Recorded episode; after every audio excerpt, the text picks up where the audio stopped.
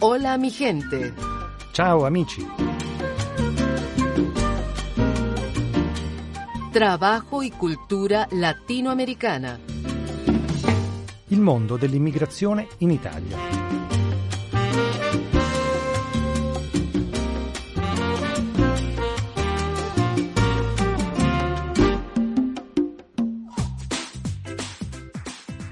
Bentrovati amici, vi saluta come ogni settimana Marisol Flores dagli studi di Radio Vaticana.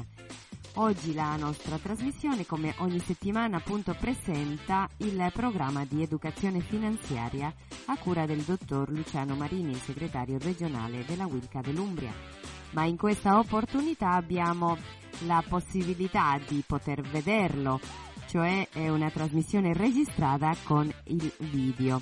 Voi che ci ascoltate dalla radio potresti soltanto ascoltare appunto la voce del dottor Luciano Marini e la mia in questa trasmissione in cui parliamo sul fido bancario, cioè le somme di denaro che le banche mettono a disposizione dei propri clienti, però con un certo tipo di requisiti.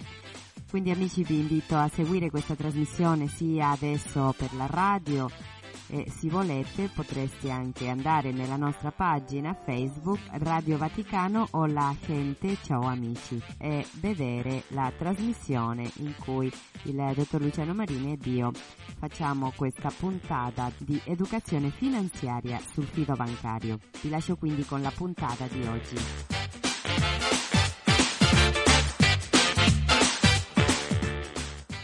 Ci troviamo nella sede della Will di Terni con il segretario regionale della Wilca, quindi Luciano Marini, il dottor Luciano Marini, chi eh, come ogni settimana ci propone degli argomenti interessantissimi per quanto riguarda l'educazione finanziaria. Ben trovato Luciano. Buongiorno Marisol un saluto ai nostri radioascoltatori che oggi avranno anche la possibilità in qualche caso anche di vederci direttamente per la prima volta eh, nel video. Questo è, è, interessantissimo perché sappiamo la voce, la conosciamo, sentiamo tutti questi consigli bellissimi che ci dai, però non abbiamo la tua immagine, quindi mi fa piacere di avere questa possibilità anche di farti conoscere attraverso il video. Noi, eh, Luciano, parliamo questa occasione del fido bancario. Quindi ehm, può capitare che talvolta si abbia la necessità di eh, disporre delle somme di denaro eh, per far fronte alle necessità familiari, eh, diverse altre per l'acquisto di un bene, per esempio. Quindi eh, queste esigenze è possibile far fronte se la banca è disposta però a darci un finanziamento. Quindi questo è l'argomento che trattiamo il giorno di oggi, questa puntata con eh, Luciano Marini, il dottore Luciano Marini. La prima cosa, la prima domanda è Luciano, mh, spieghiamo sinteticamente, eh, con semplicità come lo fai sempre ovviamente, cosa è il fido bancario e come può essere utilizzato da parte di chi ha avanzato richiesta alla banca. Il fido bancario sostanzialmente è, una, è, un credito, diciamo una cifra anzi, che corrisponde al credito che la banca eh, o in genere diciamo, il soggetto finanziatore è disposto a concedere praticamente ad una determinata persona. Eh, quali sono gli elementi che vengono considerati diciamo, per valutare sostanzialmente quello che è il merito creditizio e quindi per stabilire qual è l'importo appunto di fido che, che, deve essere riconosciuto praticamente al cliente. È chiaro che eh, uno dei primi elementi che viene considerato è sicuramente l'aspetto della solvibilità, vale a dire la capacità sostanzialmente di rimborso eh, del, del, cliente richiedente rispetto alla cifra che ha chiesto. È chiaro che al di là diciamo, della questione diciamo, solvibilità eh, anche eh, delle valutazioni che attengono a quelle che sono diciamo, le qualità eh, di tipo umane e anche morali diciamo, della persona vanno sicuramente considerate. Eh, un terzo aspetto che viene sempre valutato con grande attenzione dagli istituti finanziatori è poi l'eventuale presenza presenza praticamente di strumenti di garanzia E dobbiamo dirlo questo, che purtroppo eh, gli elementi di garanzia qualche volta vengono valutati in maniera superiore rispetto a quelli che sono altri aspetti che secondo noi come sindacato reputiamo invece fondamentali, cioè una valutazione sulla qualità diciamo, delle, delle persone. Purtroppo lo dobbiamo dire, le garanzie di per sé non aumentano minimamente la capacità di rimborso da parte de, del, del, richiedente, perché il richiedente le capacità di rimborso ce l'ha sulla base dei redditi che, di cui dispone, di cui possiede, però tuttavia la garanzia svolge un ruolo eh, sicuramente importante e fondamentale perché eh, diminuisce il rischio per la banca o per il soggetto diciamo, che, che, finanzia e purtroppo diciamo, l'elemento delle, delle, garanzie spesso sopravanza diciamo, eh, altre questioni che secondo noi sarebbero altrettanto però meritevoli di attenzione come per esempio la qualità del progetto che si vuole fare quindi valutazioni che attengono proprio al merito diciamo, della richiesta eh, del fido. È chiaro che dopo queste valutazioni eh, scaturisce quello che è il cosiddetto concetto di, di credito di fido diciamo, potenziale, quindi una determinata persona potenzialmente viene riconosciuta meritevole di una cifra X. Eh, accanto al fido potenziale poi c'è il fido che viene effettivamente erogato praticamente dalla banca che non è detto che sia eh, equivalente al fido potenziale perché per ragioni di prudenza e di garanzia diciamo, la banca molte volte concede un finanziamento che è più basso rispetto al fido potenziale quello di cui magari potenzialmente meriteresti, meriteresti. altro aspetto e l'ultimo eh, che viene considerato è invece il fido effettivamente utilizzato perché se la banca mi dà un filo di 10.000 euro non è detto che lo utilizzi chiaramente per intero, ma posso utilizzarne una parte di tutta evidenza che poi i costi legati all'utilizzo delle somme sono eh, direttamente proporzionali ovviamente alla quantità diciamo, del filo che viene utilizzato, quindi se utilizzerò degli scoperti di conto piuttosto che altri strumenti è chiaro che la spesa a cui andrò incontro sarà in funzione diciamo, ecco, delle cifre effettivamente utilizzate diciamo, di quel fido che la banca mi mette a disposizione. Luciano, un'altra domanda. Possiamo spiegare mh, quali sono le valutazioni effettuate in via preliminare che la banca fa per erogare questo fido? Eh, la procedura intanto eh, inizia sostanzialmente con una richiesta formale da parte diciamo, del cliente. Il cliente nel fare questa richiesta evidentemente indicherà anche la destinazione di queste risorse finanziarie e spiegherà praticamente alla banca qual è l'obiettivo eh, e l'utilizzo diciamo, di, di queste somme. È chiaro che a corredo di questa richiesta poi il cliente eh, richiedente la somma o il fido diciamo, eh, fornirà una serie di documentazione, diciamo, ecco, di documenti di natura reddituale, di documenti diciamo, ecco, di natura, di natura eh, patrimoniale. È chiaro che a questo punto inizia la cosiddetta fase istruttoria, quindi eh, vengono valutati diciamo, ecco, questi elementi forniti, si fanno opportuni approfondimenti rispetto a quelle che sono anche le centrali rischi, quindi la centrale, la centrale rischi per eccellenza, la CRIF, eh, che sarebbe praticamente ehm, una centrale rischi dove affluiscono tutti i dati per esempio per il credito al consumo, la CRIC che sarebbe quella per i rischi contenuti, per i microprestiti, diciamo per, per i prestiti di piccolo, di piccolo, importo. Se questa eh, fase diciamo, di indagine per così dire esterna dovesse avere un esito sostanzialmente positivo, quindi un riscontro positivo, è chiaro che a questo punto si va alla fase successiva che comprende eh, praticamente l'approvazione, quindi la delibera, cioè c'è una delibera da parte della banca del, del fido che viene concesso e poi si passa alla effettiva fase di erogazione. È chiaro che il processo poi è un processo in itinere che si sviluppa anche successivamente praticamente all'erogazione del fido perché i fidi vengono sottoposti praticamente a un monitoraggio nel corso del, del tempo per vedere se c'è una modifica diciamo, dire, delle condizioni di rischio o delle esigenze del, del cliente e, e, periodicamente possono essere appunto anche sottoposte appunto a, a, a revisione eh, se ci sono elementi diciamo, sostanziali di modifica che necessitano quindi interventi sulla delibera iniziale che era stata presa. Eh, Luciano, quindi abbiamo compreso che il fido è un'operazione preliminare all'utilizzo effettivo del credito accordato dalla banca. Rimanendo nell'ambito oh, delle persone fisiche, quali sono le forme tecniche maggiormente utilizzate e quali le loro caratteristiche principali? Allora, io direi che questa domanda cerchiamo di circoscriverla se possibile diciamo, all'ambito delle persone, perché poi il problema dei fidi, il tema dei fidi diciamo, è un tema di carattere generale che interessa anche il, il sistema delle imprese, dove però si innescano eh, processi diciamo, molto più complessi diciamo, rispetto a quelli ovviamente che riguardano eh, le, persone fi- le persone fisiche. Chiaramente quali sono gli strumenti eh, di maggior utilizzo dal punto di vista tecnico? Le forme più frequenti che si riscontrano sono per esempio i mutui piuttosto che i prestiti diciamo, al consumo finalizzati all'acquisto appunto di beni, di beni e servizi. Ma ce n'è un altro, un altro strumento che è particolarmente importante che è l'apertura di credito che molte volte viene attuata anche sotto forma di scoperto di, di conto corrente. Quindi la possibilità che viene data dalla banca al eh, al cliente, eh, correntista evidentemente in questo caso perché è necessario avere un conto corrente, altrimenti lo scoperto certo. di conto non si può, non, non, si può, non esiste, non si può accordare per ovvi motivi e, e, gli viene data quindi la possibilità di utilizzare delle somme che non sono disponibili sul conto corrente, quindi come si dice si va in rosso, si consente di andare sotto utilizzando ecco, delle, delle risorse finanziarie che la banca entro determinati limiti eh, mette, mette a disposizione. Eh, è chiaro che questi fidi possono avere caratteristiche poi in termini diciamo, di importo molto diversi, perché il fido può essere più o meno eh, importante, più o meno elevata come cifra, può essere magari a tempo determinato, oppure a tempo indeterminato. Queste sono poi condizioni che fissa la banca, qualche volta unilateralmente, qualche volta tenendo conto di quelle che sono delle esigenze del cliente, perché se ci sono esigenze di natura temporanea molto probabilmente ci, si andrà verso un fido eh, a scadenza prestabilita, altrimenti si può fare anche il fido, come si dice, eh, a tempo indeterminato.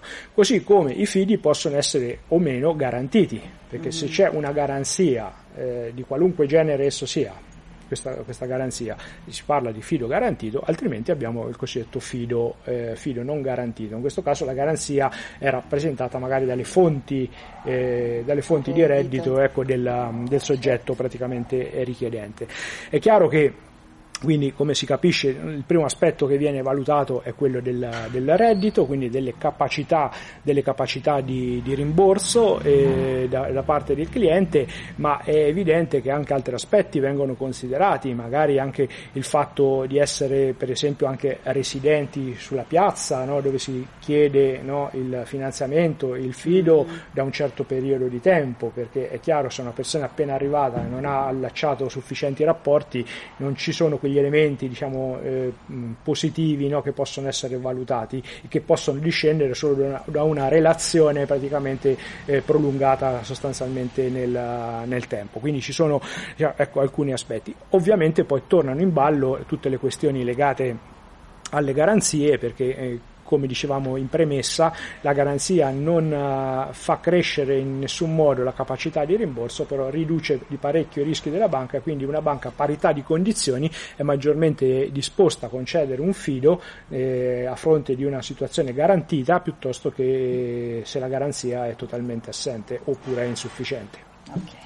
Allora Luciano, mm, sappiamo che i contratti di credito al consumo devono essere redatti in forma scritta, di cui una copia deve essere rilasciata obbligatoriamente al cliente, no? quindi quali elementi eh, devono contenere questi contratti a tutela appunto degli interessi delle persone che hanno richiesto i finanziamenti? Chiaramente si tratta di un contratto e quindi per la sussistenza di questo contratto deve esserci un documento, un documento scritto che va sottoscritto bilateralmente ovviamente dalla banca, cioè dal soggetto finanziatore laudato, e dal cliente dall'altro. Cosa c'è scritto sostanzialmente in questo documento? Intanto è un documento da conservare perché ci possono essere poi questioni o ehm, divergenze poi nel corso del rapporto, per cui è sempre bene conservare diciamo, una traccia ecco, di questi documenti cartacei che vengono scambiati con, con la banca.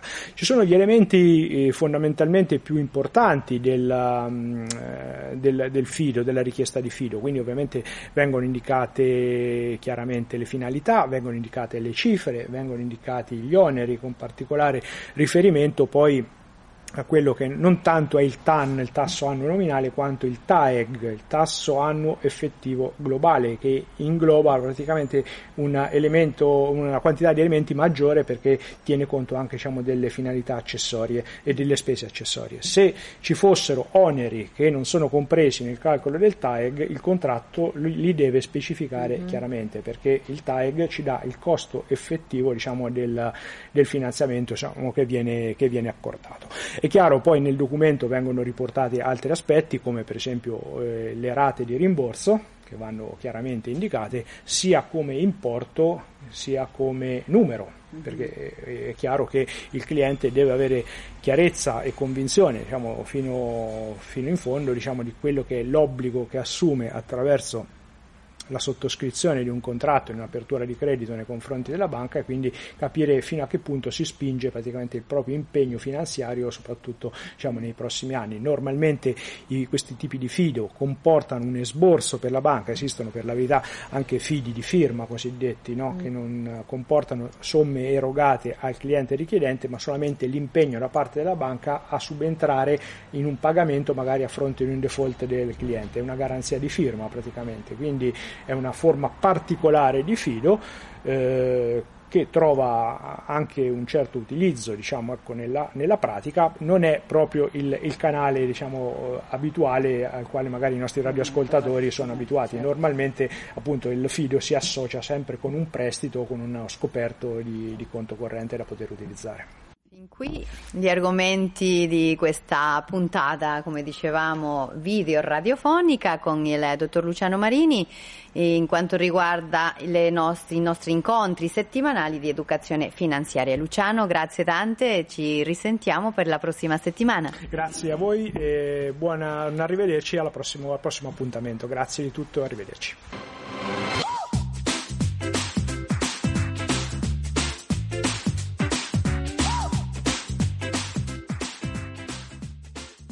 Per adesso è tutto, ringraziamo il dottor Luciano Marini, segretario generale della Wilca dell'Umbria, ringraziamo voi amici che ci avete seguito sia attraverso le onde dell'etere, quindi attraverso l'audio di questa trasmissione, sia attraverso il video. Come vi dicevo all'inizio, questa puntata video radiofonica è una prima puntata che vogliamo mettere a vostra disposizione in modo che voi potete conoscere anche i nostri volti.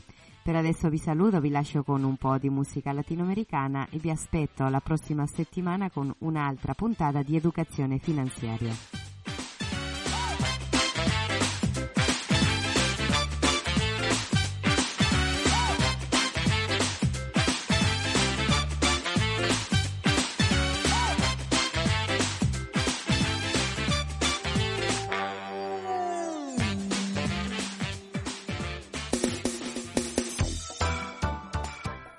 Ascoltando lo spazio di educazione finanziaria della Radio Vaticana, programma Hola mi gente, ciao amici.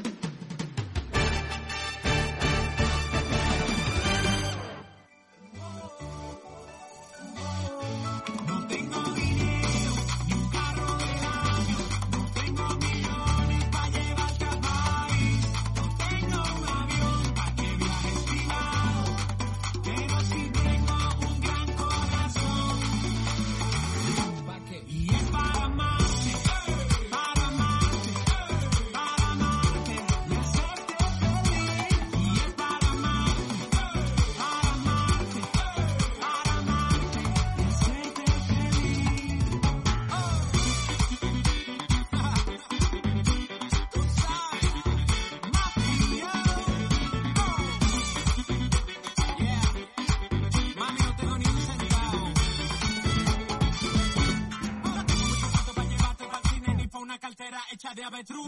Solo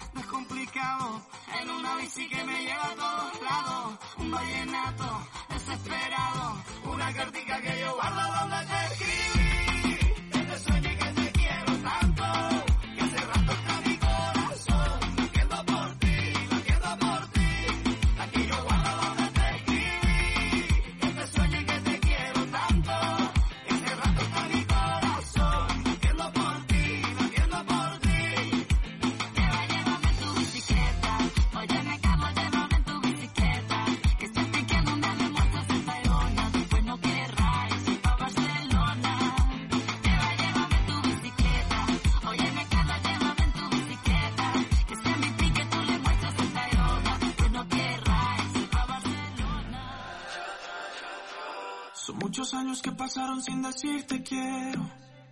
Y en verdad te quiero. Pero encuentro formas de engañar mi corazón. Son muchos años que pasaron sin robarte un beso. Solo quiero un beso.